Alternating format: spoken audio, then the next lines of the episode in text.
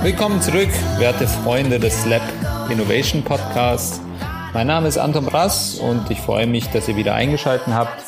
Ich habe heute einen Gast hier und zwar die Luise. Luise, wie geht's dir? Mir geht's sehr gut. Bist du aufgeregt? Nein. Gar nicht. Magst du dich unseren Zuhörern kurz vorstellen?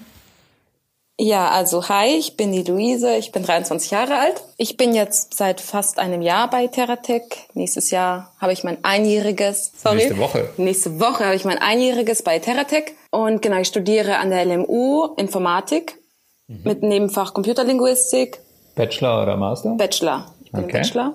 Genau, und ich habe angefangen als Praktikantin bei Terratec. Mhm. Das habe ich, ähm, ich musste ein Praxissemester machen an meiner alten Hochschule. Und Genau, da wurde ich von der Terratec dann glücklicherweise angenommen, habe mich sehr darüber gefreut. Das Praktikum ging fünf Monate lang. Okay. Und danach habe ich dann als Werkstudentin an, äh, weitergemacht, weil es mir so gut gefallen hat. Ah ja. Wie war es Praktikum so? Wie war der Einstieg in die echte Programmierwelt? Also am Anfang war es sehr holprig. Da habe ich einfach noch nicht wirklich äh, viel gewusst. In der Uni lernt man das alles sehr theoretisch und dann hat, wendet man das natürlich nicht an. Man lernt irgendwie, wie man richtig sortiert und andere Algorithmen, aber man wendet das nicht wirklich an. Und jetzt äh, dann bei Terratec beim Praktikum am Anfang erstmal schaut man sich ein paar Tutorials an, wie funktioniert das, wie funktioniert das.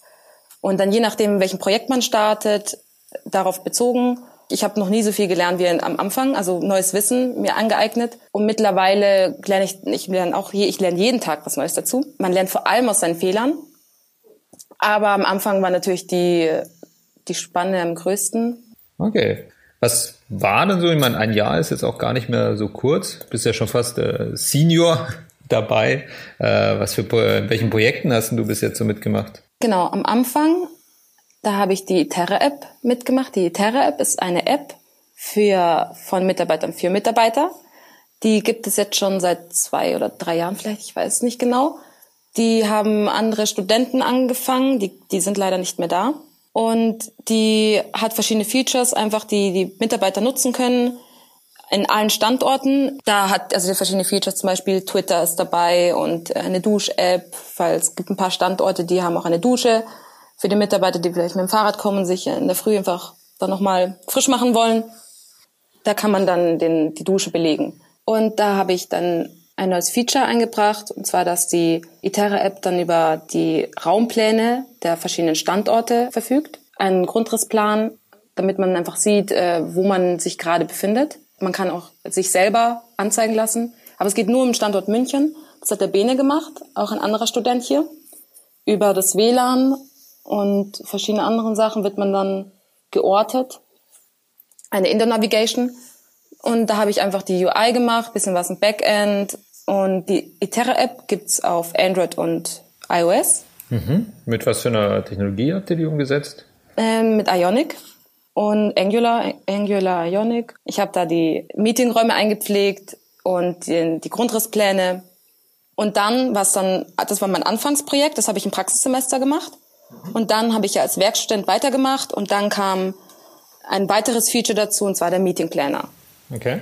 Das sollte einfach für spontane Meeting, äh, Meeting spontan Meetings äh, zu planen sein und ähm, Meetings äh, zu canceln und einfach eine Übersicht über seine Meetings zu haben, einfach jederzeit alles kompakt in einem Handy. Mhm. Als Teil sozusagen der Mitarbeiter für Mitarbeiterfunktionen. Genau. Und äh, woran arbeitest du derzeit?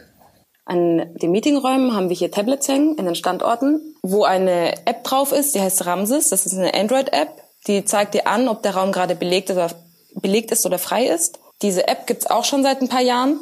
Die wurde auch von Studenten entwickelt. Und die habe ich einfach, die sollte ein neues Design bekommen. Die Stephanie, Anton, Daniel und ich haben uns ein neues Design für Ramses überlegt, weil die alten, das alte Design war schwarz-weiß wir hatten damals E-Ink Android-Tablets äh, besorgt. Äh, zum einen waren die da niegelnagelneu und der Gedanke war, dass man ja Meetings nicht so oft wechselt. So ein Meeting geht vier Stunden lang, dann steht halt drin, das Meeting geht bis 17 Uhr. Das heißt, man müsste eigentlich nicht so oft den äh, Screen refreshen, um so äh, vielleicht ein bisschen Strom sparen zu können. Letztlich haben wir jetzt keine E-Ink-Tablets mehr in den neuen Räumen, schlicht und ergreifend, weil die Hersteller keine günstigen E-Ink-Tablets auf Android-Basis mehr so richtig herstellen. Also wir konnten einfach keine mehr nachbestellen. Und deswegen haben wir auch überlegt, eben ein neues Design zu machen, was dann eben du und deine Kollegen äh, zusammen umgesetzt haben. Wie funktioniert Ramses generell? Was, äh, was sind so die Key-Funktionalitäten? Warum haben wir solche Tablets an den Räumen hängen? Also die sind da, also zum Beispiel das neue Design jetzt. Das ist, ist jetzt in Farbe, in aussagekräftigen Farben, rot und grün. Dass wenn man vorbeiläuft und vom Weiten, auch wenn man keine guten Augen hat, vom Weiten einfach die Farbe grün schon sieht, vor dem Raum, dann sieht man, okay, der Raum ist frei, ich kann jetzt da rein und mir spontane Meeting buchen. Die App ist nämlich vor allem für spontane Meetings gedacht, weil man nämlich ein Meeting planen möchte, dann soll man das, also soll man das weiterhin über Exchange machen, weil man da auch Teilnehmer einladen kann zu den Meetings.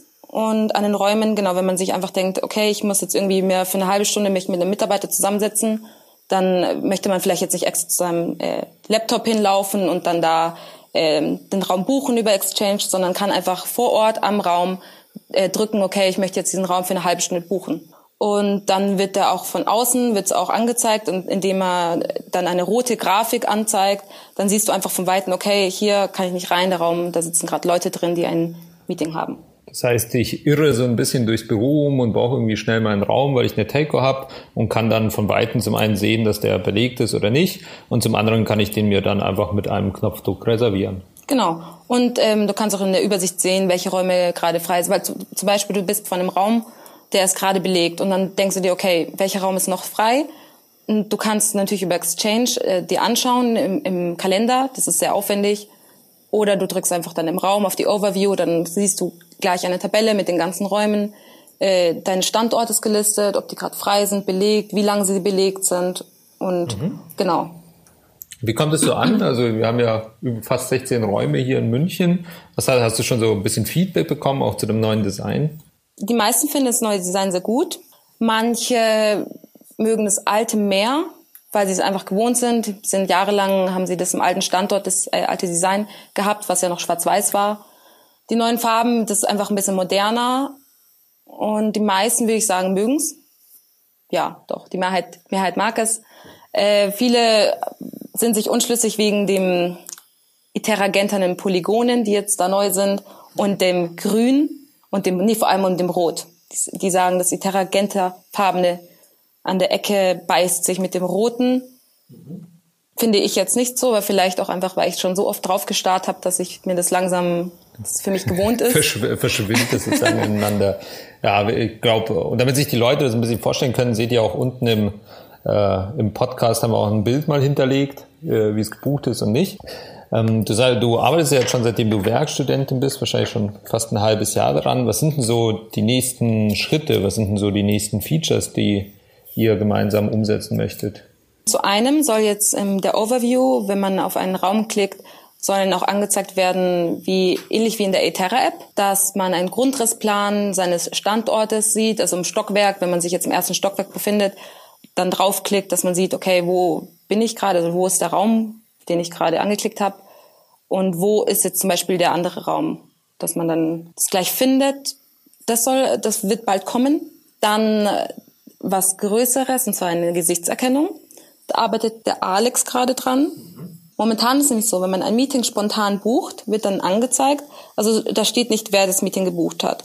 Und für die Zukunft soll man einfach dann, wenn man ein Tablet bucht, soll man dann das Gesicht eingescannt werden und dann soll es einen erkennen, dass man jetzt als äh, Luise oder Anton den Raum gebucht hat für eine halbe Stunde. Cool, freue ich schon drauf. Wenn ihr dann neue Features einarbeitet, wie das neue Design oder eben vielleicht äh, bald die Gesichtserkennung, wie kriegt ihr das denn auf die Tablets drauf? Genau, das äh, gibt es jetzt auch ein neues Feature und zwar ein Update-Button. Das hatten wir am Anfang nicht. Da mussten wir jedes Tablet äh, über Kabel updaten. Es war sehr aufwendig. Die, die App hat eine Versionsnummer und wenn wir die hochzählen und dann im Jenkins bauen auf dem Prod, die, die laufen auf dem Prod-Server, dann wird in der UI ein Button angezeigt, da steht dann drauf Updaten. Und da kann dann einfach jeder, ob er jetzt in Wien ist, in München oder in Stuttgart, einfach äh, händisch das selber schnell updaten per Knopfdruck. Hm. Haben die anderen Standorte auch schon das Ramses? Oder das neue Design zumindest? Ja, seit dieser Woche. Und zwar, ich glaube, das sind jetzt Stuttgart, München, Wien, Hamburg, Düsseldorf. Eigentlich fast alle, nur Zürich und Breslau nicht. Vielleicht kommt es ja bei denen noch. Ja. Bei den Kollegen. Genau, auf jeden Fall den Räume haben wir auch eingepflegt. Die haben ja andere Namen wie wir. Zum Beispiel Wien hat äh, Blau, Iteragenta und Silber. Und je nachdem, was für, also das ist äh, nach jedem Standort spezifisch. Was hat dir mehr Spaß gemacht? Das Ramses-Projekt oder das Itera-Projekt? Beide sind sehr unterschiedlich, da die Terra-App ja über, also ist ja iOS und Android-Entwicklung, vor allem ist es ja eine App auf einem Handy und Ramses ist ja eine reine Android-App. Was mir mehr Spaß gemacht hat. Ähm, ich glaube Ramses. Äh, die Terra-App habe ich ja nicht allein dran gearbeitet, da war ich und irgendwie noch zwei, drei andere Studenten. Mhm. Und es war einfach alles ein bisschen kleiner. Man hat sich nur um eine Seite gekümmert. Also zum Beispiel jetzt, ich hatte nur die Seite Meeting Planner. Und dann hat jemand sich anderes, jemand anderes sich zum Beispiel über die Kontaktseite gekümmert. Und die äh, Ramses, also Ramses zum Beispiel, zum einen musste ich das komplett, okay, Eterap habe ich auch alles komplett neu gelernt, aber die ganze Android-Entwicklung mit Android Studio und alles und die ganzen, einfach alles neu kennenzulernen mit den Layouts und es war einfach eine, eine neue Herausforderung und ich würde deswegen auch sagen, macht mir das mehr Spaß, auch wenn ich die ganze Android-Entwicklung noch nicht ganz durchgeblickt habe. Kommt bestimmt noch. Ja, jeden Tag ein bisschen mehr. Heute habe ich das Constraint, Constraint Layout neu entdeckt. Mhm. Also die neuen Vorteile vom, äh, die Vorteile vom Constraint Layout. Genau, man lernt einfach wirklich, also das Android-Entwicklung ist äh, total umfassend, hätte ich nicht gedacht. Mit den ganzen XML-Layouts und so. Und da kann man sich auch austoben, weil äh, man sieht direkt, äh, was man, die Buttons, wenn man die verschiebt und alles, hat man direkt vor sich und das ist auch ganz cool. Ja, sauber.